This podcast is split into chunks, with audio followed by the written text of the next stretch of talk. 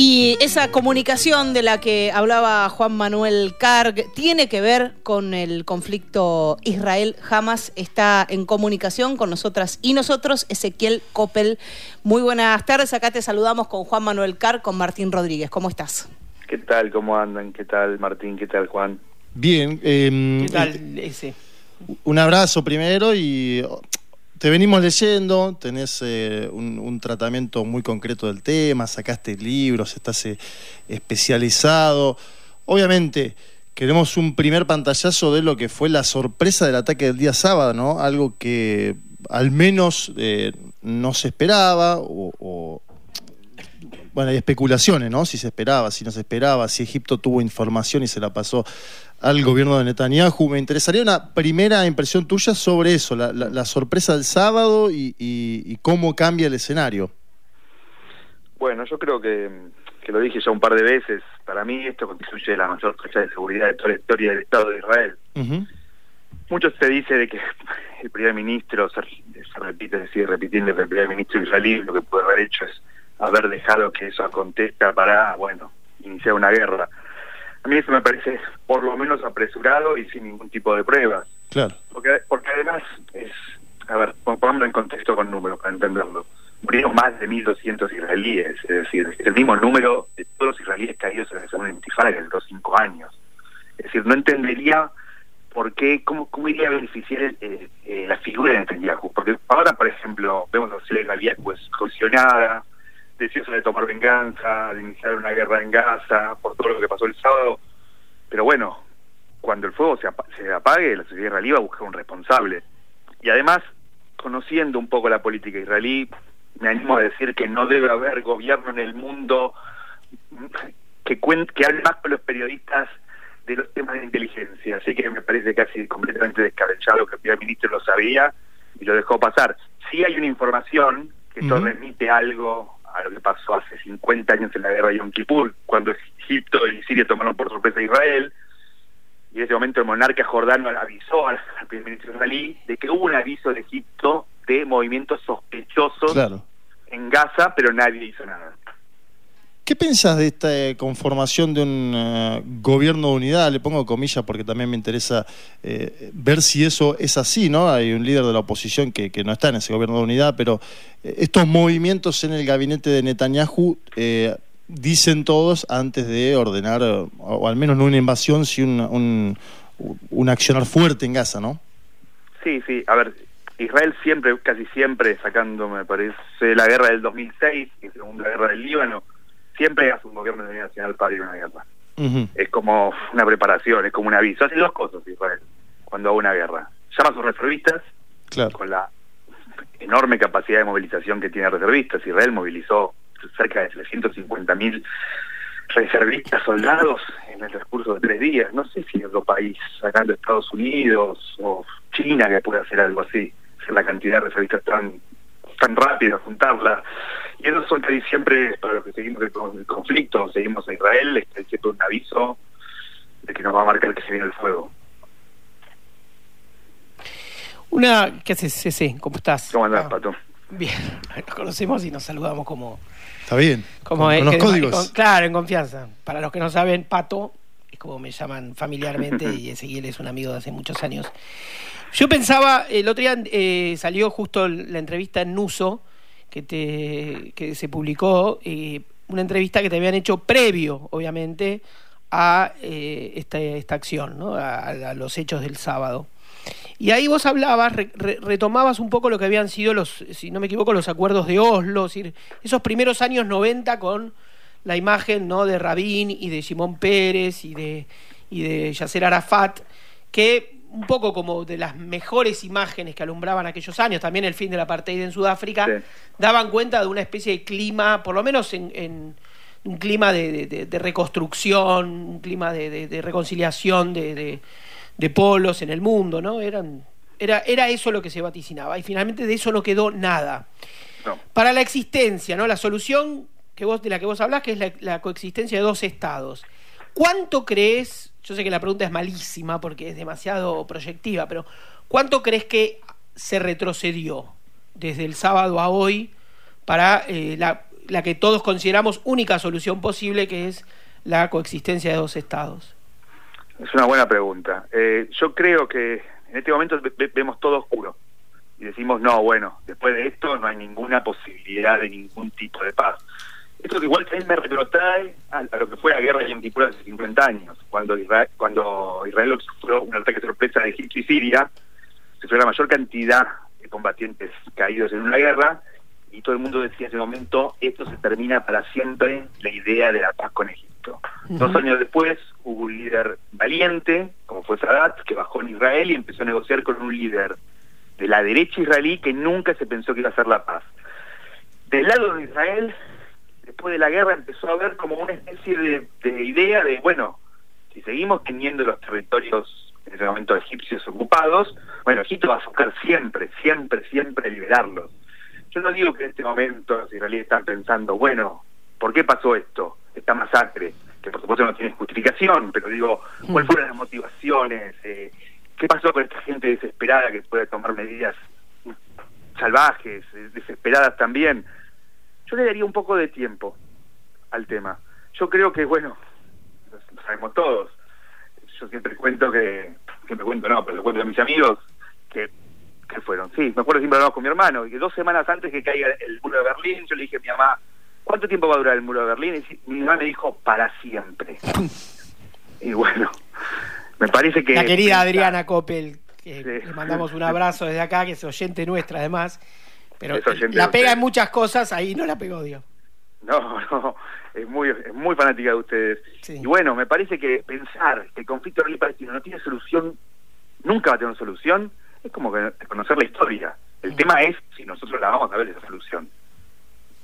Ezequiel, hay una entrevista que circuló en, las últimas horas al, ex primer ministro de Israel, eh, Naftali Bennett, donde eh, un presentador de Sky News le pregunta en concreto por los eh, civiles palestinos, que también obviamente están siendo víctimas en este momento en la franja de Gaza, y le dice algo así Bennett como, vos me estás preguntando en serio por los palestinos, nosotros no le vamos a dar agua ni electricidad a nuestro enemigo.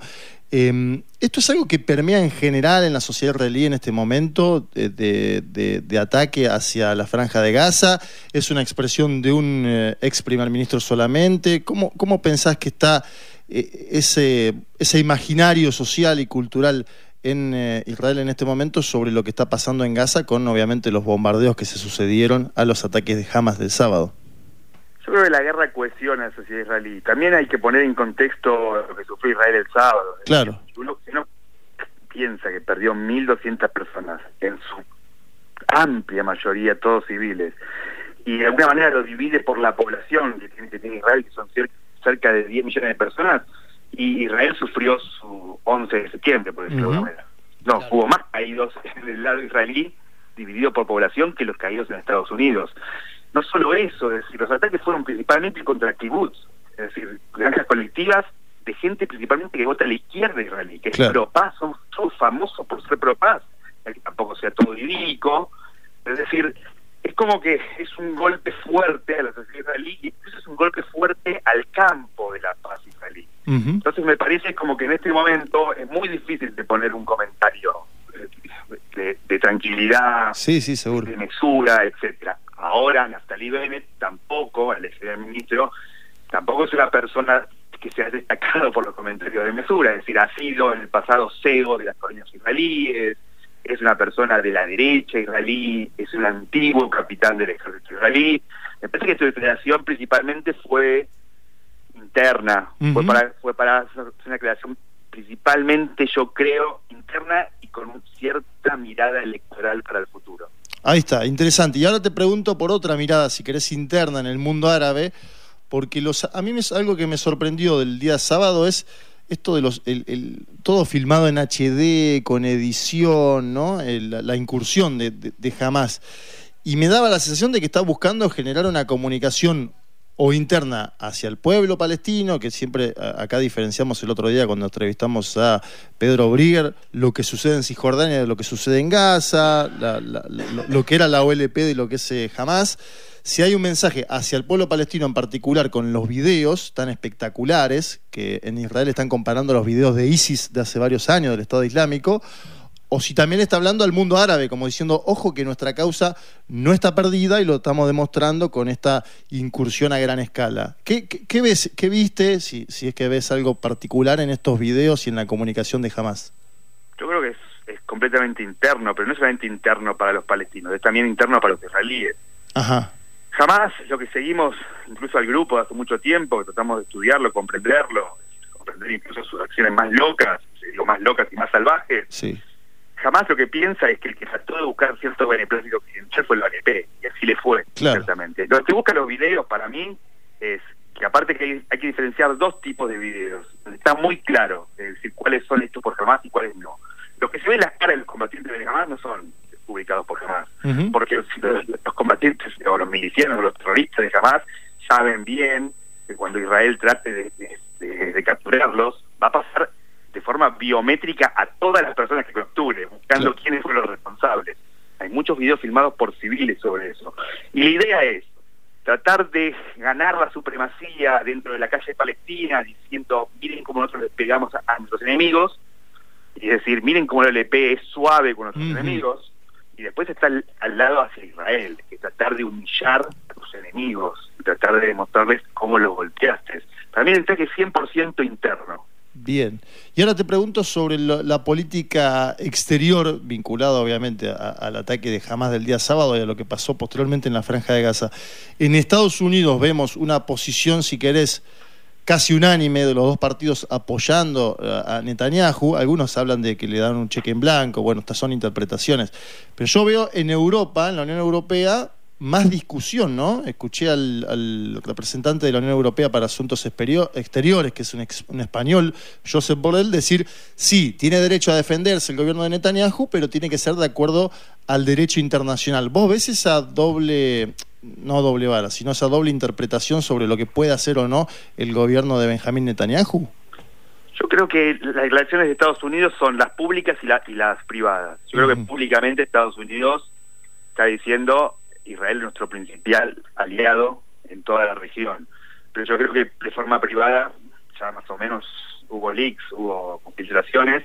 Joe Biden le dijo, nosotros te apoyamos con toda, es decir, con, todo nuestro poder, es decir, principalmente el principal apoyo cuál es de Estados Unidos. A mí, sinceramente, va a ser, si Israel entra en una guerra y entra en una guerra en, muchos frentes a la vez, es el represamiento de armas. Claro. Es realmente, lo, realmente el verdadero apoyo importante. En este momento, incluso para reaprovisionar el escudo antimisiles en el caso de, que haya una ofensiva, tanto en el sur por Hamas como en el norte de, de Ahora, Estados Unidos, yo creo que su aspecto críticos pasados en algunas cosas, parece un poco gracioso decir aspectos críticos, pero administraciones demócratas han sido un poco más eh, críticas de algunas acciones israelíes. Yo creo que ha cambiado con cierta estructura de poder que, es un poco complicado, cómo lo puedo explicar. Eh, yo creo que ya a los presidentes estadounidenses no les importa lo que opinan 5 millones de judíos progresistas que votan principalmente a los demócratas. Es decir, ya lo dijo Trump antes. ¿Por qué voy a prestarle atención a 5 millones de judíos progresistas cuando tengo cerca de 30 o 40 millones de, lo que es el lado evangélico de derecha? Por supuesto, estoy hablando de un grupo no minúsculo, pero una parte de los evangélicos. No todos los evangélicos piensan igual, que me apoyan si yo tengo una tengo una alineación irrespetita con Israel. Es decir, yo creo que se están dando cuenta que criticar a Israel o limitarle alguna cosa puede ser no un espaldarazo electoral, sino todo lo contrario. Una, una de las cuestiones que vos discutiste estos días, digamos, uno abría, prendía la tele o prendía la radio o cualquier red social y estaba muy presente, muy convocado también, es decir, bueno, una voz muy autorizada, la tuya, ¿no? Es, es, es un, un elogio. Em, y una de las cosas que vos discutís es la, la idea de que esto no, no, constituye un conflicto religioso, ¿no? Sí, para mí no es un conflicto que esto es un conflicto, digamos, de tipo territorial, aun cuando, eh, digamos, un mundo, incluso acá en la región, ¿no? Donde hay no sé cómo llamarla, disidencias o cierta, ¿no? Digo, la discusión entre Bolivia y Chile sobre la salida al mar, obviamente el enclave mm. colonial británico en las Islas Malvinas, caso argentino, en fin, hay, algunas cuestiones que se que siempre fueron, digamos, de tipo territorial, ¿no? Eh, acá me, acá en este en, medio, bueno, en, en, Medio Oriente, en la frontera, en la franja de Gaza. Pareciera también superponerse muchas cosas a la vez, ¿no? Es decir, eh, no hay, no parece haber un principio de racionalidad que, que, que digamos, que fuese completamente definitivo para explicar el conflicto, ¿no? Es decir, también hay un ingrediente de tipo religioso que lo vuelve más, este, más complejo, más irreversible por momentos. Es, una obviedad, en realidad no era una pregunta, pero digo, en pos de tu definición, digamos, del tipo de conflicto, también tal vez eh, decir conflicto territorial no queda un cachito corto.